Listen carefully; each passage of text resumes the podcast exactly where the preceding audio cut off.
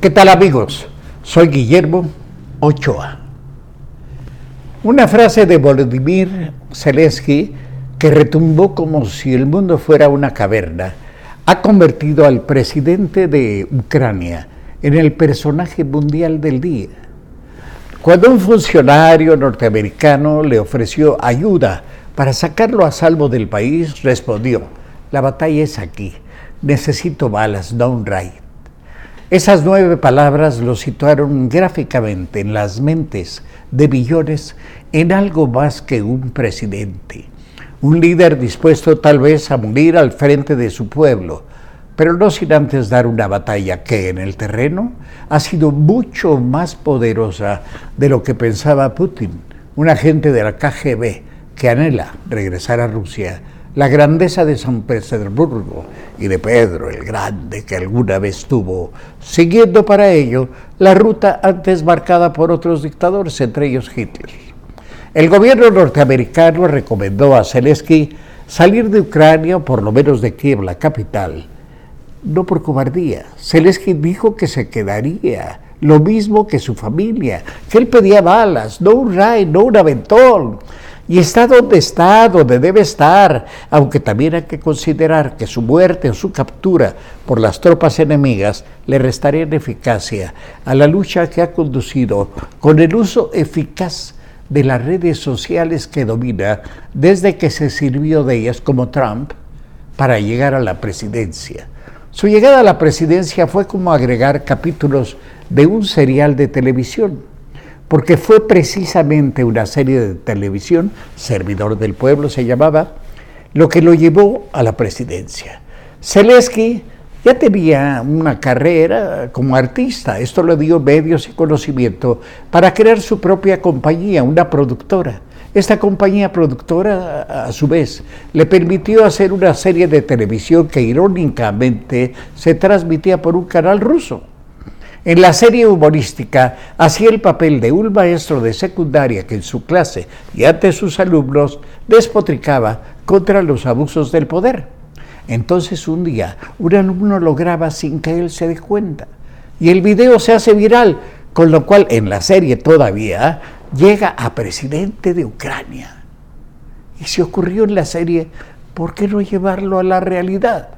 Visto los altísimos ratings, Zelensky y su productora organizaron un partido político llamado también, así, Servidor del Pueblo, y con un cómodo 75% de los votos ganaron la presidencia.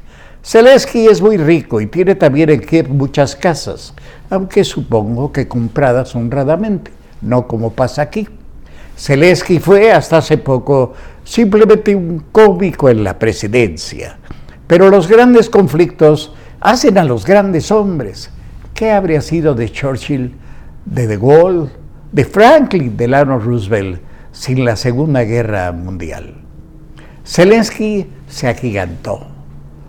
Los constantes mensajes a su pueblo en las redes han levantado un fervor patriótico que ha convertido lo que para el ejército ruso parecía un paseo dominical en una lucha verdadera, a pesar de la desproporción de las fuerzas.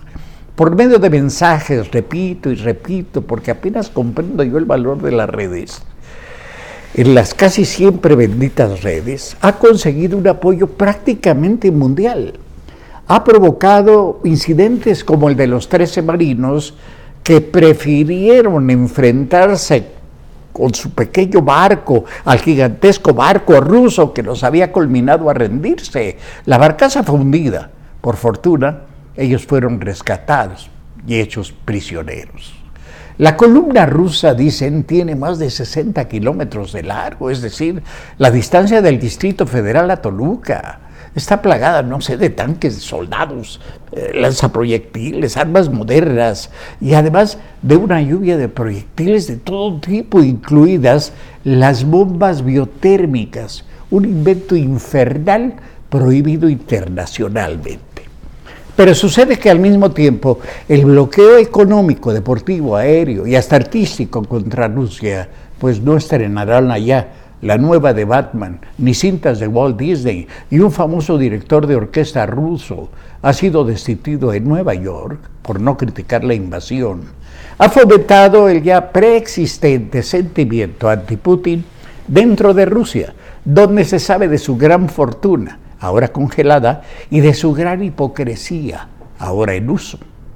Una gran parte de la población rusa considera no solo injusta la agresión cometida por su propio gobierno, sino que sufre ya las primeras consecuencias de las sanciones internacionales. El rublo, por ejemplo, cayó en un día 30%. China, que parecía la carta fuerte de Putin, ha recomendado el diálogo. Hasta Suiza, Suecia y Finlandia, países que han procurado siempre conservarse neutrales, pues quedan siempre cerca de los guabazos, están decididamente a favor de Ucrania.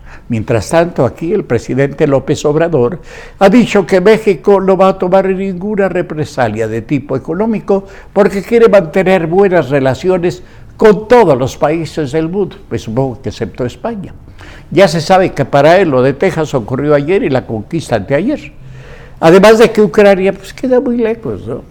Me recordó una vieja frase, los infiernos más calientes están reservados para aquellos que en tiempos de crisis se mantienen neutrales. ¿Cuál masacre? Se habrá preguntado el presidente al ver las fotos de Ucrania donde aparece la explosión de los proyectiles, pero no las víctimas. Algo parecido a San José de Gracia, el Michoacán. ¿Cuál masacre? México, como dijera el gran Tomás Mojarro.